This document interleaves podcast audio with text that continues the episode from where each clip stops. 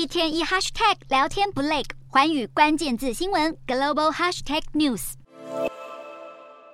日本的流感季节可能会提早来报道。东京都政府在二十一号发布流感流行注意警报，因为过去一周各医疗机构的流感就诊患者超过十人，比前一个礼拜增加大约两倍，已经超过警报标准。这是自一九九九年开始统计以来第二次在九月发布流行注意警报，而且发布时间是历来最早。东京都指出，流行性感冒往年一般都在十二月到三月流行。但截至九月十七号为止的两周，东京有两百零七所学校因为流行性感冒停课，当中包括三所幼稚园、一百三十八所小学、四十五所国中以及二十一所高中。当局更指出，流行趋势可能会进一步扩大，呼吁民众多洗手和消毒，以预防感染。而美国也要准备防范流感季到来。美国疾病管制暨预防中心指出，流感疫苗在今年南半球流感季减少住院率达到百分之五十二。公卫专家呼吁，能够考虑施打流感疫苗，以提高保护力。